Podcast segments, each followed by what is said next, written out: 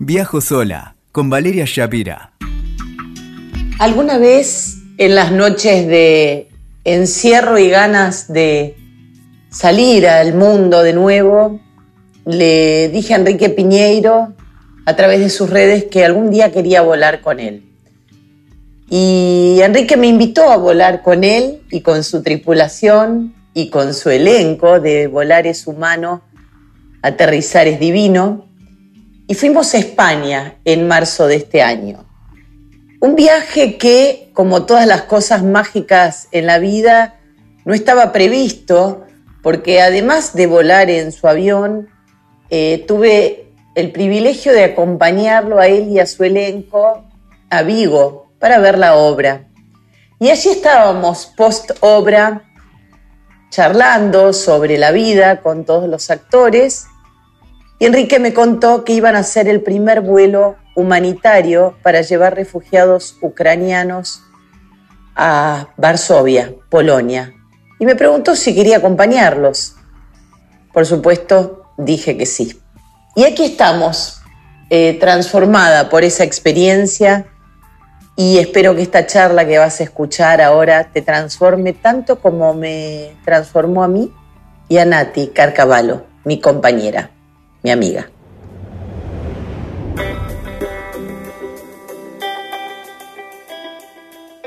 Hola, hola, bienvenidos, bienvenidas a Viajo Sola, este podcast que además de viajes tiene otro contenido que tiene que ver con lo que nos pasa, con lo que sucede, con nuestros temores a veces, con nuestros desafíos, y hay algo que mucha gente, a lo que mucha gente teme, que es a volar. No es mi caso justamente. Vamos a hablar de esto, entre otras cosas, con eh, alguien a quien no voy a definir porque básicamente no le gusta ser definido, eh, y le vamos a pedir que se defina solito. Enrique Piñeiro nos contará por qué no hemos de tenerle miedo a los aviones. Hola Enrique. ¿Cómo va? Muy bien.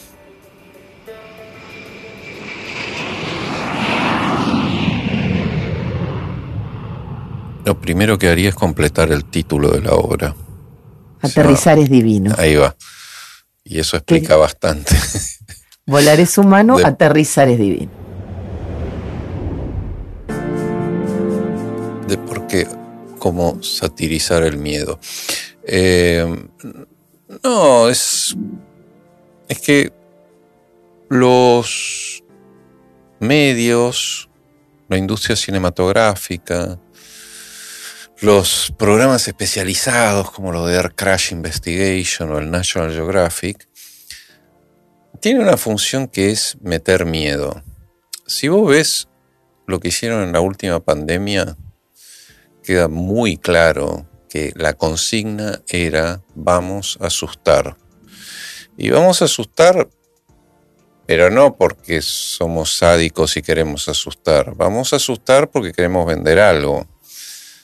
Entonces, después de haberte asustado a más no poder, viene lo que te quieren vender. Entonces, Air Crash Investigation quiere vender sus programas. Los medios quieren tener clickbait. Eh, los diarios quieren tener tapas y los laboratorios quieren vender vacunas y test y cosas. Entonces todo el mundo eh, usa el miedo como una herramienta comercial. Entonces en aviación pasa lo mismo. ¿Qué mejor título que Milagro a 10.000 pies o Milagro a 40.000 pies? un piloto se desmayó y el avión aterrizó con ayuda de un pasajero. No, pero es más glamoroso morir en un avión que en un, eh, que en un auto, ¿no? Por eso creo que también vende todo esto. Pero, Enrique, em, yo te vi en Vigo, en España, eh, ahí pude disfrutar del espectáculo. La verdad es que personalmente no le tengo miedo a volar. Eh, sí sé que hay gente que hasta tiene que ir al psicólogo para poder subir un avión. Creo, y acá viene la pregunta alternativa es, ¿no habrá algo ancestral también en eso? Digo, si sabemos que los aviones son seguros, que se cae un avión por cada cientos de miles de accidentes de auto, o sea, ¿no habrá algo que viene quizá de otras vidas, en el miedo a volar o de dónde viene? Que no, que no, que no. El hombre tiene dos ambiciones inmemoriales, volar y ser inmortal. Unas dos que aparecen por todos lados, de la más temprana mitología hasta las pirámides egipcias eran una especie de, habitáculo para ser lanzado a la inmortalidad. Y vos vas a la cabina de pilotos y ves la, euforia, la alegría de haber logrado uno de esos dos deseos inmemoriales. Te cruzas a la de pasajeros y ves la angustia de no haber logrado el otro. Yo te he visto volar, eh, lo he disfrutado muchísimo, sentí, y si se me permite mi interpretación quizá un poco confianzuda, sentí que veía un niño jugando con su con su autito, con su avioncito. De verdad, había una criaturita, había un chiquito. Totally. Que, que, estaba jugueteando, pero con, un Boeing, ¿no? Esa fue la sensación que me transmitiste, me diste mucha ternura. Déjame decirte. Que sí, yo a los tres años jugaba a traer el avión, hacía el ruido de las turbinas y cuando llegaba a la plataforma, imitaba el, el corte de, de los motores jet de esa época, que eran mucho más ruidosos que ahora, y le juntaba todos los autitos que, que confluían cerca del avión cuando llegaba un avión. En la década del 60 llegaban 20, 30 autitos. Ahora es una cinta. ¿A vos te llevaban a ver los avioncitos? A la terraza 6, además se turnaban, pues no, no se bancaba nadie cuatro horas ahí. Yo podía estar todo el día. ¿Y qué hacías ahí? Miraba, miraba los aviones. Había una especie de éxtasis total. Y cuando yo hacía ese juego, yo decía, pero ¿qué hay en la cabina que todo el mundo está mirando ahí, todo el mundo está esperando una seña de ese lugar? Y un día, cuando estaba en el hidrante, aparcado el avión, sin el chequeo, el walk around, que es la inspección exterior, no había problema ese día, cosas rarísimas en Lapa, no había ítems de mantenimiento, la meteorología estaba bien, el vuelo era sencillo, estaba bien el destino, la ruta, todo. O sea, no había más nada que hacer. Me pedí un café, me senté empecé a mirar los autitos con los que yo jugaba cuando era chico. Y en un punto me di cuenta de eso, que uno en sus juegos infantiles se prefigura el mundo en el que va a vivir de adulto y lo que sentí era que yo seguía jugando, es exactamente lo que dijiste, seguía jugando, solo que ahora me decía, mira, te doy un Boeing, haz lo que quieras, lo único que te pido es más o menos a las dos y media de la tarde estés en Río de Janeiro, dale, porque tenés pasajeros atrás que van a Río de Janeiro, o sea, haz lo que quieras, pero anda a Río de Janeiro, es lo único que te pido.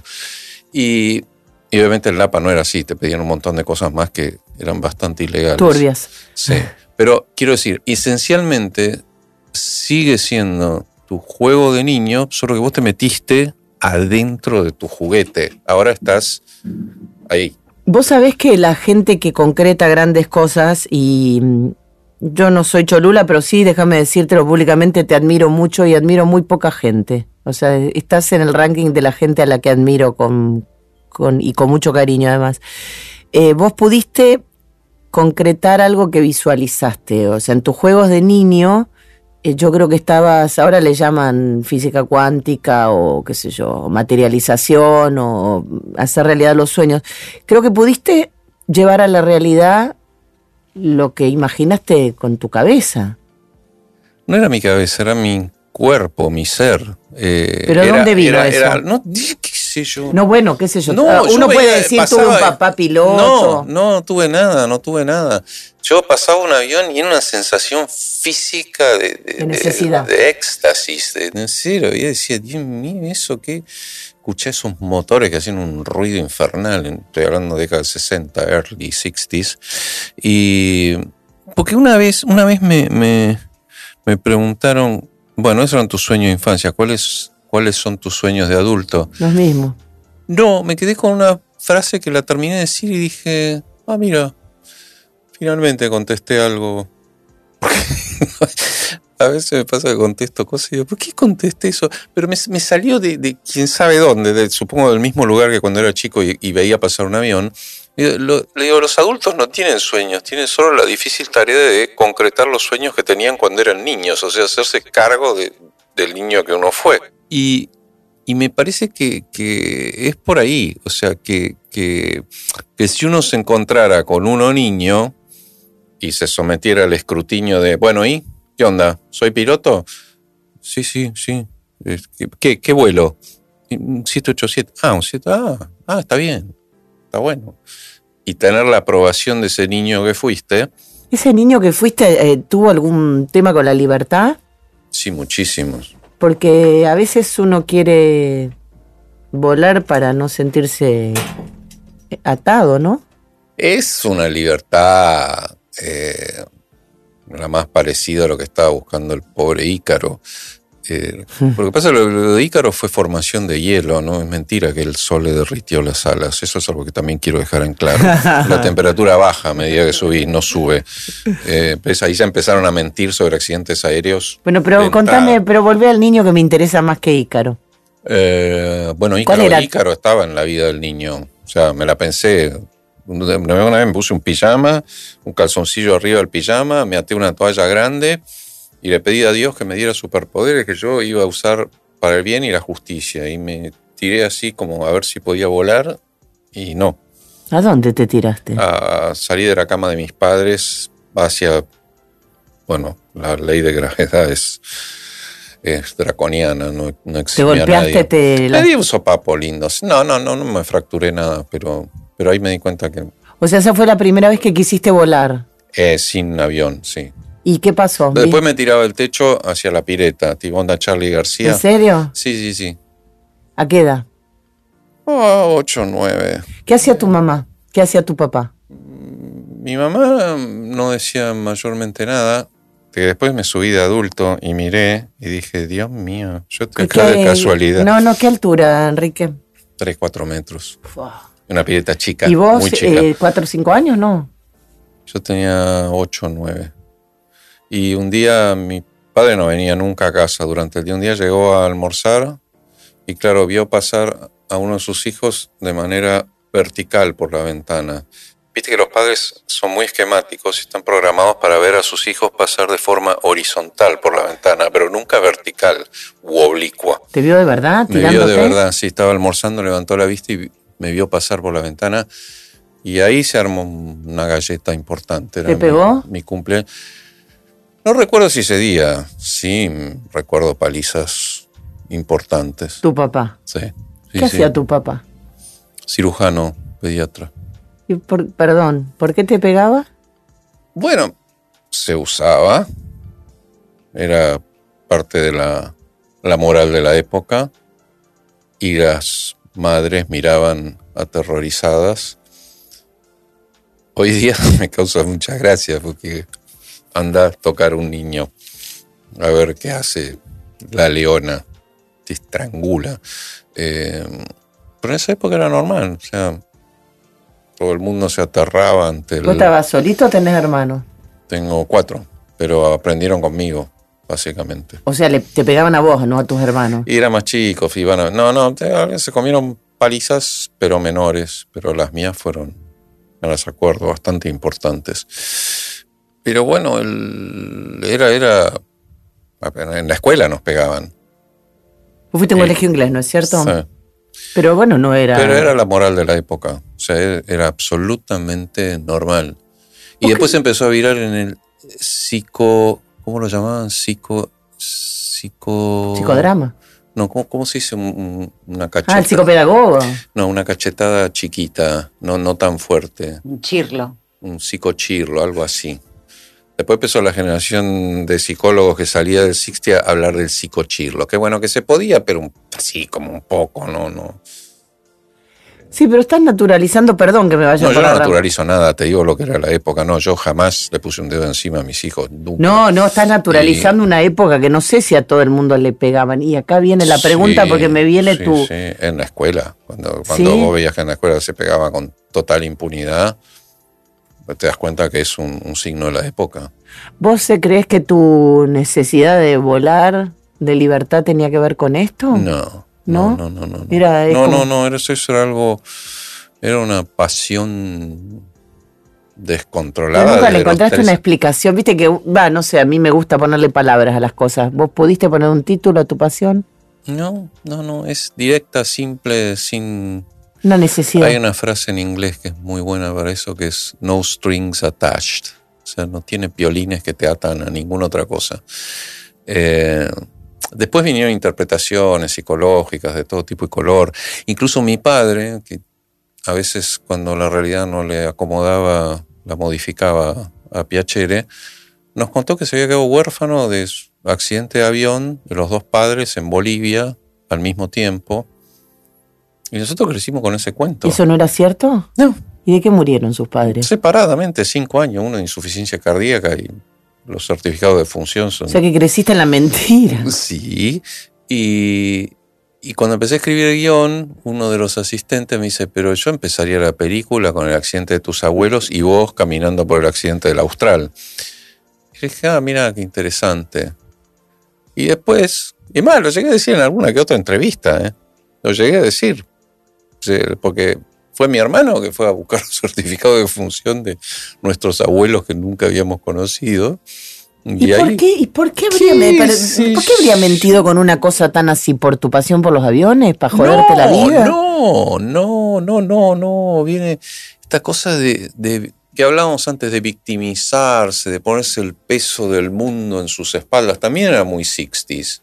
El jefe de la familia, hombre, que tolera todo, pero él no habla bueno, pero vos fuiste médico también para un poco en honor a tu padre o un poco cero, y además no quería él. ¿No? No, no, no. Fuiste médico, me salió, ¿viste? No dije sos médico. No, no, no, no. ¿Alguna vez atendiste a un pasajero en apuros? Sí, sí, sí, sí. Y como pasajero, como pasajero y como piloto tuve que tomar decisiones respecto de lo que pasaba con un pasajero a bordo. Pero no, no, no, mira, a mí la medicina me gusta, me parece que es, es muy importante, yo creo que todo el mundo debería ser médico y después ver qué quieren hacer. pero por relación con uno. ¿eh? Te tiene que dar la cabeza para ser médico, no todo el mundo. No te creas. Dejas un ladrillito seis años ahí, volvés y tiene el rollo al lado. ¿eh? Tampoco empecemos con misterios. Si me decís eh, astrofísica cuántica, que no sé lo que es ni sé si existe, eso suena complicado, pero, pero la medicina, eh, digo, es, es, un estudio complejo, seguro, pero, pero está muy buena porque te permite entender muchas cosas. Así no la uses nunca, te da una comprensión de, de vos, tu cuerpo, tus alimentos, las enfermedades, cómo funcionan, cómo las entendés, cómo las reformulás, cómo que te generan. O sea, es, es, un estudio. Y vos estás 13 años en la primaria aprendiendo longitudes de ríos. Digo, pero que hoy están en Wikipedia. Ahora yo En la secundaria todo el mundo podría salir con una profesión liberal, médico, yo abogado, llevando, contador. Eh, yo me fui por las ramas, esto es lo que permite el podcast y a mí me encanta y está acá acompañándome y acompañándonos nuestra compañera Nati Carcavalo, que por ahí puede ayudarme en causar, porque yo te escucharía horas, este, y entonces me voy por las ramas. Eh, escucharlo, Enrique, es un placer. Yo tengo un montón de preguntas, pero voy, a, voy, a, intentar la síntesis. Hay dos cosas que necesito preguntarte puntualmente. Una es, de todas las identidades paralelas que tenés, ¿qué crees que es lo que enlaza a cada identidad de Enrique como médico, como empresario, como piloto. empresario, por favor. Bueno, perdón. No, no, acá un Podemos ¿eh? resignificar la palabra. me paro y me voy. alguien que no te vaya, por favor. No te vayas, por favor. No te yo vine acá con buena onda y a mí nadie me va a decir empresario. No te vayas porque yo esperé dos horas para comer en anchoita y no me fui, así que no te vayas. Bueno, pero yo no soy empresario. ¿Cómo podrías definirte? ¿Hay algo que enlaza todo como un hacedor, por ejemplo? Como una persona que puede concretar esa visión. Es asombroso que, digo que se me vea así, porque yo en realidad me veía como un grandísimo procrastinador. Eh, no, de verdad, de verdad te lo digo. Eh, hubo un momento de mi vida que yo decía, pero yo no, no voy a concretar nunca nada, porque medicina se me estaba haciendo cuesta arriba, había empezado a volar, pero no, la línea aérea no llamaba piloto, y, ahí el reloj estaba tic tic peor que lo de los taxis truchos.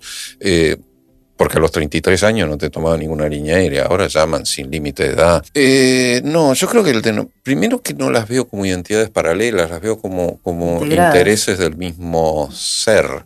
Eh, yo creo que las cosas a cada uno le gustan o vibra con, cosas distintas y, es, un todo porque, porque la, comida tiene que ver con la medicina, la medicina con la aviación, la aviación con a la vez hice la especie de medicina aeronáutica que tiene que ver con estudiar las condiciones a las cuales te sometes adentro de un avión y, y es es todo parte de lo mismo. Son intereses que este mundo y un este universo que nos toca vivir tiene pero tantas aristas que solo llevar una huerta, o sea, lees el libro ese de Fukuoka de la revolución de una brisna de paja y flipás. Lo único que es en tu vida es, plantar arroz. Lo leí, gracias. Este, te, te, te lleva a la, a la multidisciplinariedad. No sé si estoy inventando una palabra, pero, pero, no, sí, es que la observación. ¿No será que.? Mm, yo te lo pregunté alguna vez, pero me, me vuelve cuando te escucho.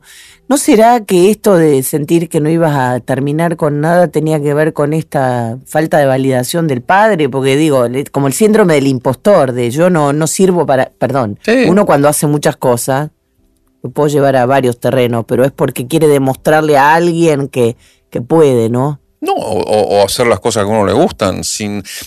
Yo lo que siento que siempre me interesaron los proyectos y no las carreras. No, no me interesaba. ¿Pero te recibiste? Sí, pero era un proyecto, era, era ser médico, o sea, eh, y estoy muy contento de haberlo hecho porque me permite hacer un montón de cosas y cuando sea grande muy probablemente vuelva a ser médico mm. y ejercer activamente porque es una profesión para gente grande, responsable y seria, cosa que todavía no he llegado, estoy cursando mi segunda adolescencia, pero...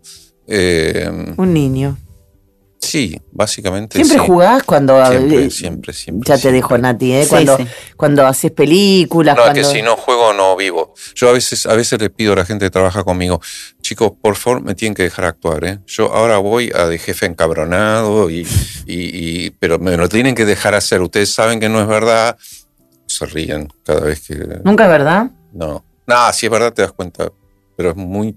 Yo jamás levanto la voz. Eh y si pasa, pasa una vez cada tantos años y ahí te vas a dar cuenta que, que sí es verdad. Pero no, no, no creo en el, en el liderazgo aullador para nada. Eh, creo que es, es, y lo hemos visto en los aviones, eh, nos dimos cuenta que el liderazgo aullador nos hizo romper muchos aviones y que el gradiente de autoridad excesivo no ayuda en nada y que hoy queremos que los copilotos, si tienen algún problema con la seguridad de la operación, nos lo hagan saber y si eso no se soluciona, que se nieguen a hacerlo. Period. Basta.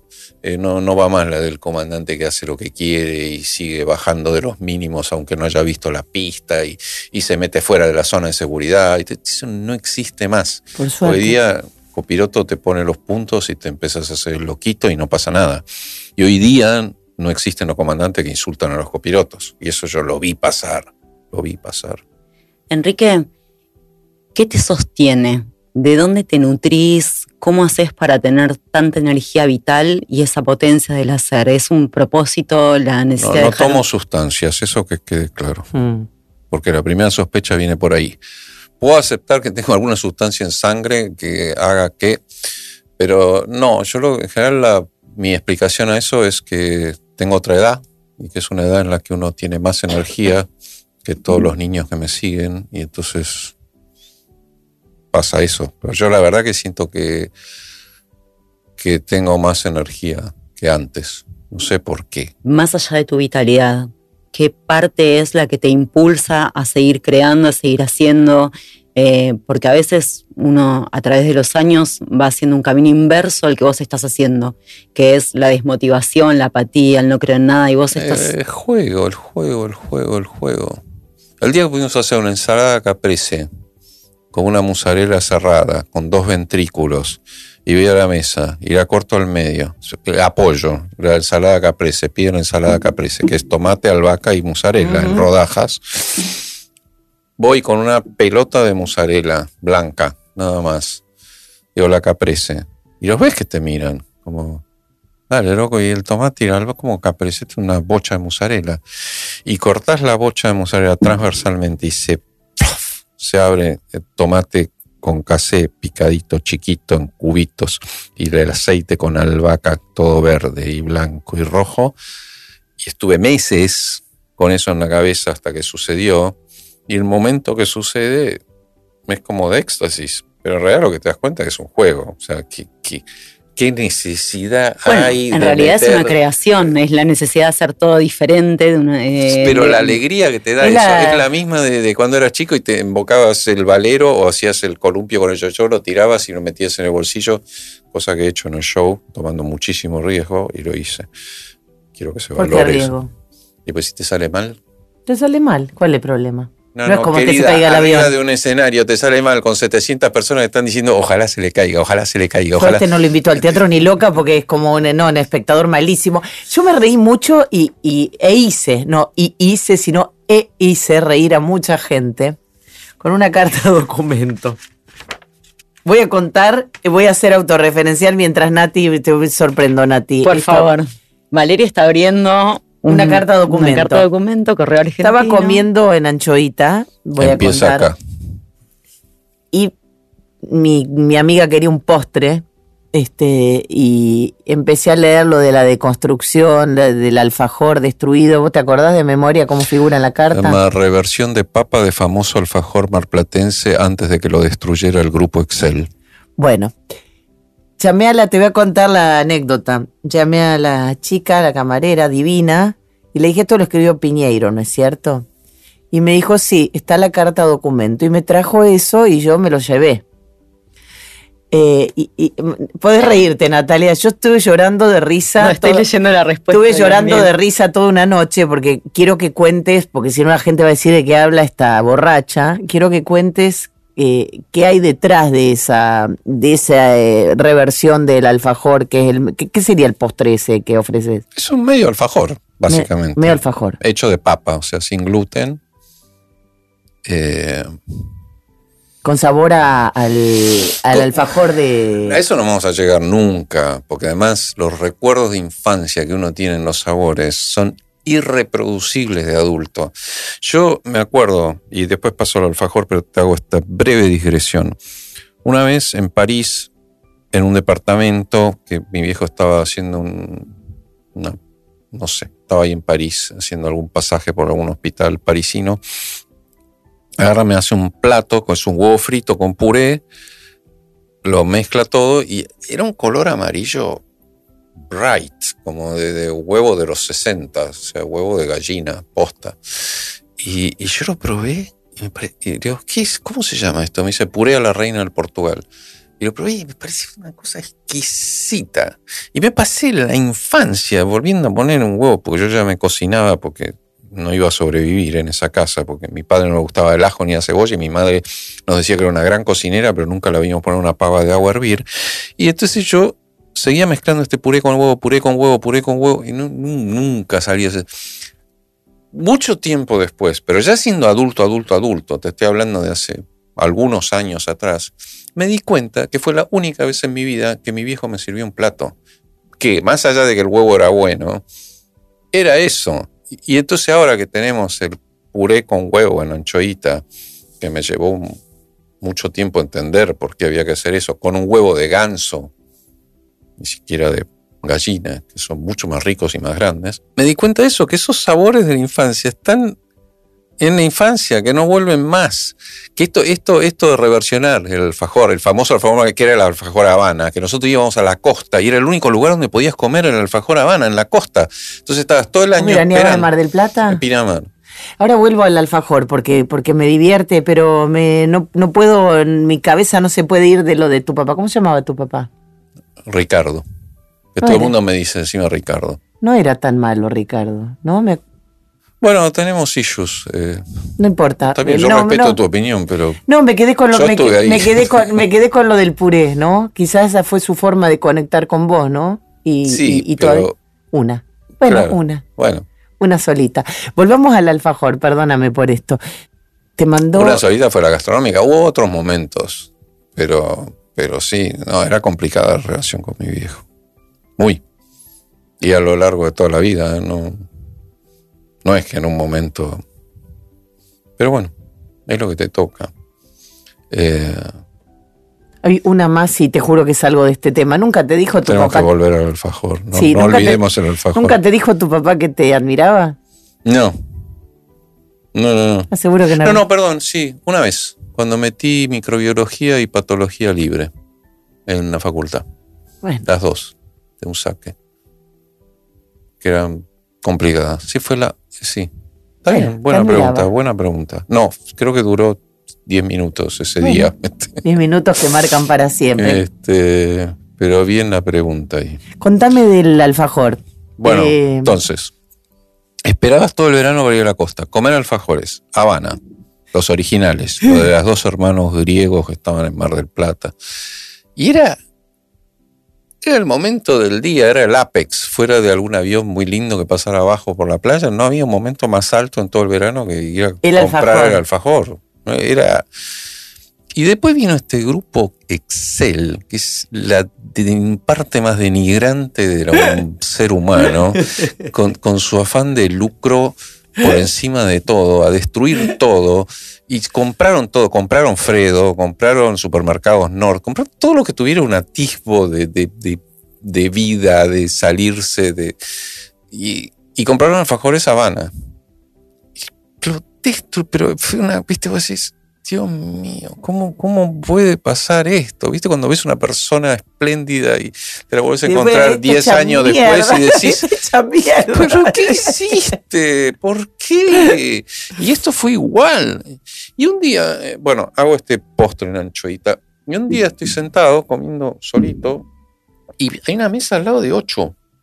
Y hay una, una cabecera, una persona que habla español y cuatro y cuatro nueve, eran cuatro, cuatro americanos, todos hombres, todos. Que habían hecho la reserva con cuatro meses de anticipación. No, en esa época no era, no, era, no era tan complicado. No, no, ahora se complicó. Eh, y, la, señora que habla español me empieza a preguntar por el postre. Entonces yo veo que hablan inglés, contesto en inglés, les explico que había un de estos investment eh, hedge funds y todo. Eh, que vino, que destruyó. Que... Yo decía, qué raro, porque cuando cuento esta historia todo el mundo se ríe y acá no se está riendo nadie. Al día siguiente me cae la carta documento. Que me ah, fueron a hacer espionaje. Como presidente del Grupo Excel, intimo usted a que quite del menú el postre llamado famoso alfajor malplatense antes que lo destruya el Grupo Excel yo estuve toda mi vida esperando una carta documento. Sí, te iba a decir que eh, un, gozo, un gozo orgásmico el briefing, El briefing de ese día con el equipo de cocina fue tal cual. Vamos por la senda correcta. Leí la carta documento y dije, yo toda mi vida esperé que me mandaran esta carta documento y este día llegó. Y entonces, con permiso. Por favor. Es hermoso, te juro que, pero hacía mucho tiempo que yo no me reía carcajada sola, ¿eh? Es que la creatividad de esa respuesta es maravillosa. ¿Querés leerla vos o querés que la lea yo? ¿Puedo? Vos, sí. Permiso.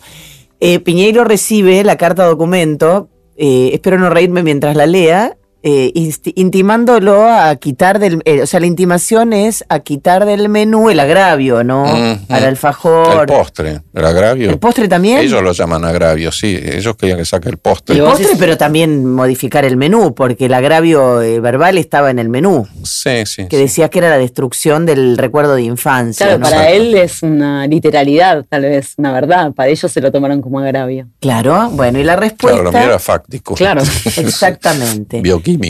Y Piñeiro responde, voy a intentar mantener la compostura, lo cual no puedo garantizar. En mi carácter de hombre adulto que se hace cargo del niño que fue, me dirijo a usted a fin de comunicarle que veo con buenos ojos que haya usted dado un paso al frente y confiese ser el responsable del despojo de una de mis reliquias de infancia. Acepto sin dudar su convite a dirimir nuestras diferencias en los tribunales y cruce usted los dedos para que ninguno de los jueces que nos toquen en suerte haya aprobado el famoso alfajor marplatense antes de que usted y su desalmado grupo Excel lo destruyeran. Porque si alguno de los jueces llegó a probarlo, deberá usted prepararse para recibir un fallo adverso en todas las instancias.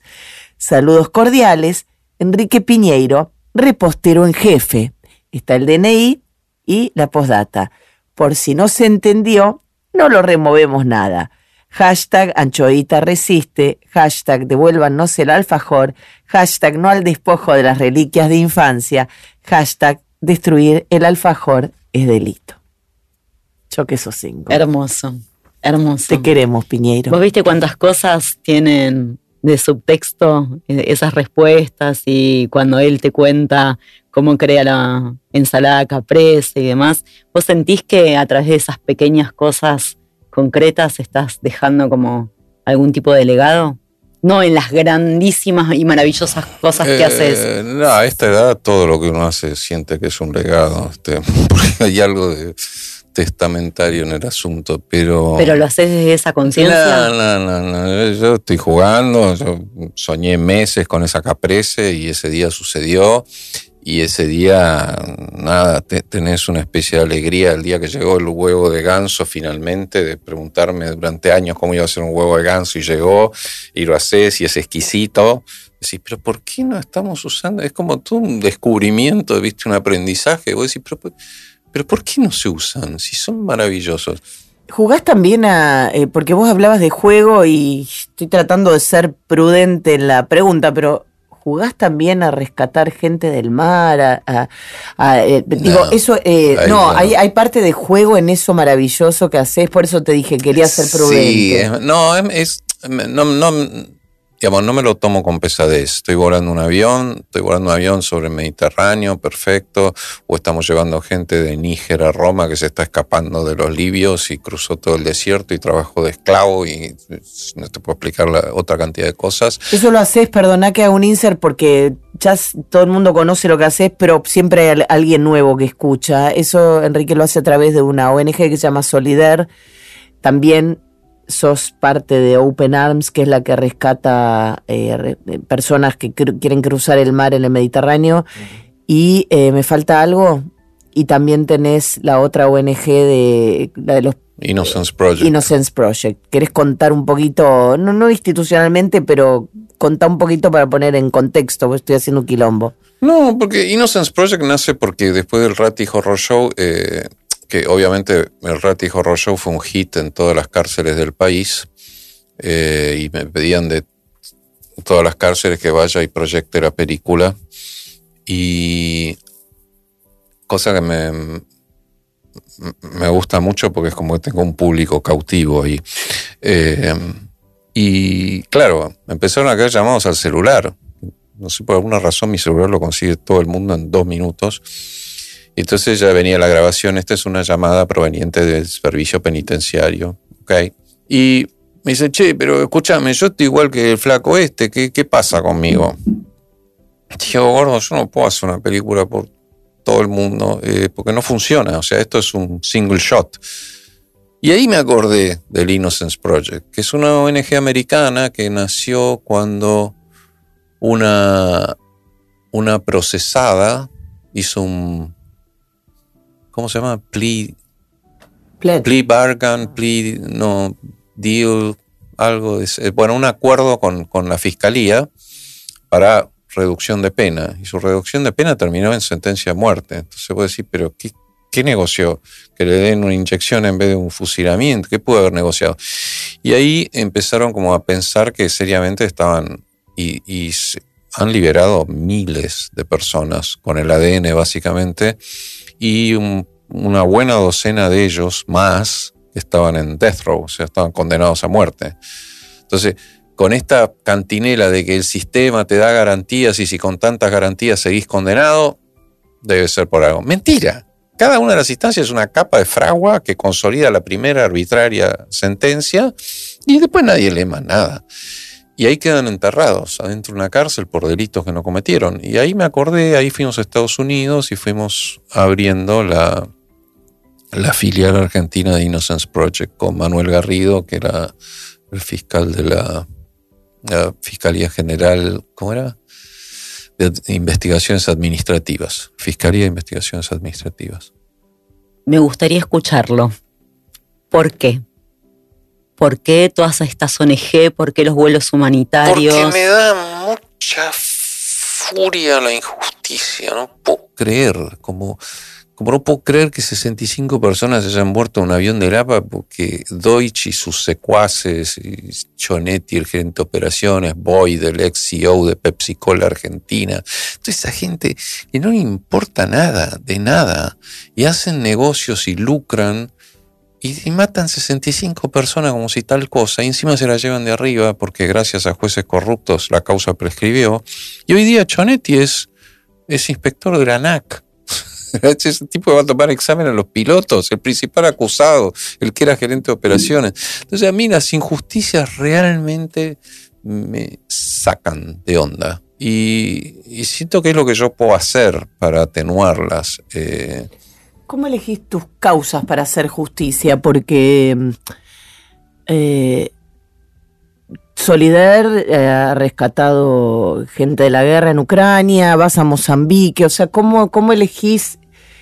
Porque injusticias hay en todo el mundo y vos las vas, seleccionando dónde reparar. Pones tu, tu, juego de niño que se transformó en oficio al servicio de eso. O sea, yo vuelo. Y sí, yo vuelo un avión. Sigo volando el avión para hacer esas cosas. Eh, yo hice el Rati como una forma de en un punto responderle a mi hijo que me mostró el video. Me dice, mira lo que le pasó a este pibe. Dos meses después me aparecen Pablo Tesoriera y Pablo Galfré, un periodista y un cineasta, con un proyecto que era sobre ese pibe. Digo, carreras, ¿no? Digo, ¿cómo? Esto ya se está cruzando un poco demasiado. Y claro, y te involucras en esa injusticia y bueno, que en ese momento yo creía que era cineasta y entonces digo, hagamos una película. Y en la película jugás, jugás. ¿Por qué creías? Porque ya no lo soy. Porque en realidad me hice cineasta para decir lo que tenía que decir, que era lo del accidente del APA. Y ahora, la verdad, salvo que tenga algo muy importante para decir, porque siento que no es que yo tengo pasión por el cine, yo lo usé como una herramienta comunicacional. Terminada mi objetivo comunicacional, pero hay gente que sí, pero yo lo que siento es que si seguiría haciendo cine, empezaría a dar opiniones sobre las cosas, a no, contar historias que me salgan de adentro. que no está mal dar opiniones, de hecho hay grandísimas películas que son opiniones del señor que las hizo, pero son maravillosas. ¿Qué te queda pendiente? Ser jugador de fútbol profesional, rockstar y no mucho más. Y hacer algún postre de reversión del alfajor Habana de blanco con nuez. Quiero mm, una última pregunta. Yo la hice muy larga, pero no importa, me quedaría ahora hablando. Es hermoso escucharlo. A mí me gustaría no pedirte que dejes un mensaje, pero sino que puedas contagiar a través de la palabra ese convencimiento que vos tenés en coherencia con tu vida, que las cosas son posibles, que se puede transformar la estructura, que si uno se pone al servicio de lo que cree, es posible para un montón de personas que tienen, que están como tomadas por la apatía y el sinsentido. No, es que te hacen creer que la cancha está limitada. Mm. Ya en la escuela te, lo marcan muy clarito. Eh, y no es verdad. La cancha es ilimitada. La podés pintar vos y podés elegir qué deporte vas a jugar en ella. Y yo creo que acá, sobre todo en Argentina, siento que es muy fuerte. Y me pasó cuando empecé a cocinar, que obviamente había cocineros profesionales que se confrontaban con un piloto con vocación culinaria. Eh, y, y tenían discusiones, se ponían. Yo digo, pero escúchame, ¿Por qué no lo querés hacer?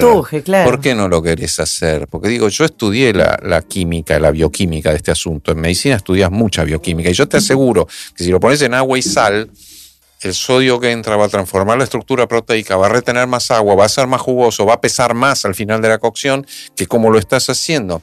Es que nunca lo hice en mi vida. Y la otra frase es, se hace así. Y para mí esas son las dos frases letales, que tras lo que te mal enseñaron de que la cancha está limitada. Porque si vos decís, nunca lo hice en mi vida, lo que estás diciendo es, no voy a aprender nada. Y si vos decís, se hace así, estás diciendo, ya sé todo. Y si vos crees que no vas a aprender nada y que ya sabes todo, hermano, estás frito, pero frito mal, porque ya te dibujaron la cancha y vos te volviste militante de ese dibujo de cancha. Y en realidad, vos podés seguir aprendiendo hasta el último día y, tenés que poner en duda siempre, pues lo que decía Castaneda, como cuáles son los cuatro enemigos, eh, que bueno, lo decía don Juan. El, miedo, la claridad, el poder y la vejez. El miedo, porque el miedo, bueno, claro, el miedo, sos chiquito, no tenés experiencia, no sabés, nunca hice, no pasé nunca por una tormenta como esta, ¿qué voy a hacer? ¿Por dónde? Después viene la claridad, porque la claridad vos decías, ah, yo entendí todo. Y empezás a actuar como un payaso porque empezás a esperar cuando hay que actuar, empezás a actuar cuando hay que esperar, porque no te das cuenta que las reglas cambian todo el tiempo. Y vos gritas, no, yo pinté la cancha acá y acá el lateral, acá. No, ya no, esa línea ahora no está ahí.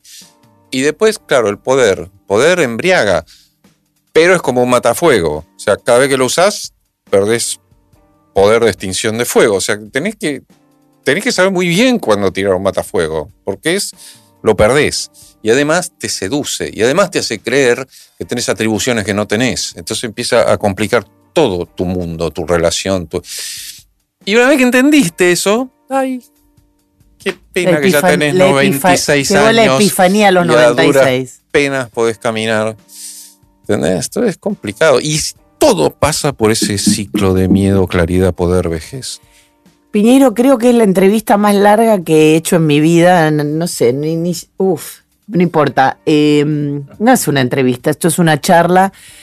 Eh, podemos seguir hablando horas de Solider, de tu acción humanitaria, de, de verdad, te, lo, te, vuelvo a de reiterar. su proceso, de su visión del mundo, ese sentido común transformado en filosofía profunda en el huevo, sí. en la musarela. no, la, epifanía, la epifanía de Enrique Piñeiro es el chipar relleno.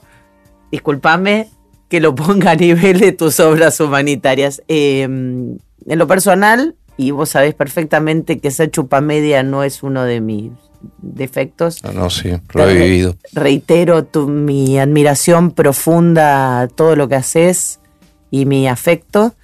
Y, me gustaría y nos gustaría que nos eh, recuerdes qué vamos a ver en el, en el Coliseo, además de ese mm, simulador de vuelo de la puta madre que tienen sobre el escenario. Muy lindo, quiso decir. no, quise decir que era de la puta madre. Digo lo que. Es espectacular. Es espectacular. Eh, y te pusiste, te, pusiste, a pensar que, ahora contame qué vas a ver, pero te pusiste a pensar que el, miedo es lo contrario al amor. O sea que aplica también para la gente que tiene miedo a volar, ¿no? Es que el miedo, lo contrario al amor, tengo que pensar eso. Bueno, llévatelo para tu casa, pero ¿qué vamos a ver en el Teatro Coliseo? Para que me quedé con... Ah, sí, ¿no? Puede ser. El miedo, sí, es lo contrario al amor, por eso atacamos a las personas que queremos, por eso arruinamos nuestras relaciones, por eso... Por miedo. Puede ser, puede ser. Por eso te invito a... seguir escuchando más episodios de Conectados. Muy bien. Pero Muchas gracias. ¿qué vamos a...? ¿Qué van a ver? A ver.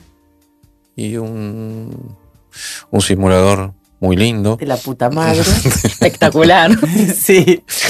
Y, y, después van a haber reflexiones sobre por qué no hacemos lo que hacemos en los aviones en nuestra vida en superficie. Porque sería un mundo tanto mejor este, pero tanto mejor. Y entonces todo se empieza a volver ridículo, lo que hacemos en superficie y como muy razonable lo que hacemos en los aviones. Entonces, en definitiva, el objetivo es que le pierdas el miedo a volar y empieces a tenerle miedo a todo lo demás que haces en tu vida, que eso sí es realmente peligroso y eso sí que mata, no los aviones. Los aviones matan a nadie, a nadie, absolutamente a nadie. El año 2017 volaron 4 mil millones de pasajeros, 38 millones de vuelos y no se murió nadie a bordo de un jet de línea aérea y ese mismo año se murieron 256 personas cazando Pokémones en la calle. Entonces, muchachos a ubicar los miedos donde tienen que ir. No me voy a quedar con ganas de decir esto y ya nos vamos. Este, volar es humano, aterrizar es divino. Eh, el miedo es lo contrario al amor, aplica para todo, para los aviones también. Y como dije en el lapsus antes de que empezáramos a grabar, soltar es humano. Y o que hay que soltar también los miedos, entre ellos el miedo a volar, ¿no? Claro, soltar los miedos y agarrar el avión. Por ejemplo. Soltar es humano, agarrar es divino. Agarrar el avión, Miedos vamos a la, a, la literalidad, pero agarrar otras cosas también que nos dan mucho miedo para poder trascender esos miedos. Agarrar no es la palabra. ¿eh? Decía abrazar, embrace. embrace Viste que hay palabras que. No, sí que no. tomar. embrace, tomar, tomar, tomar, Eso, tomar. Pero es, más acoger, abrazar. Eh, no hay una palabra como embrace. Es lo más parecido a abrazo. Pero bueno. Gracias, Piñero, por, por abrazarnos con esta charla maravillosa. Vos, Nati. No, gracias por la invitación. Gracias por tu generosidad. Gracias por tu generosidad. Gracias por explicarme lo que es un podcast. Qué lujo.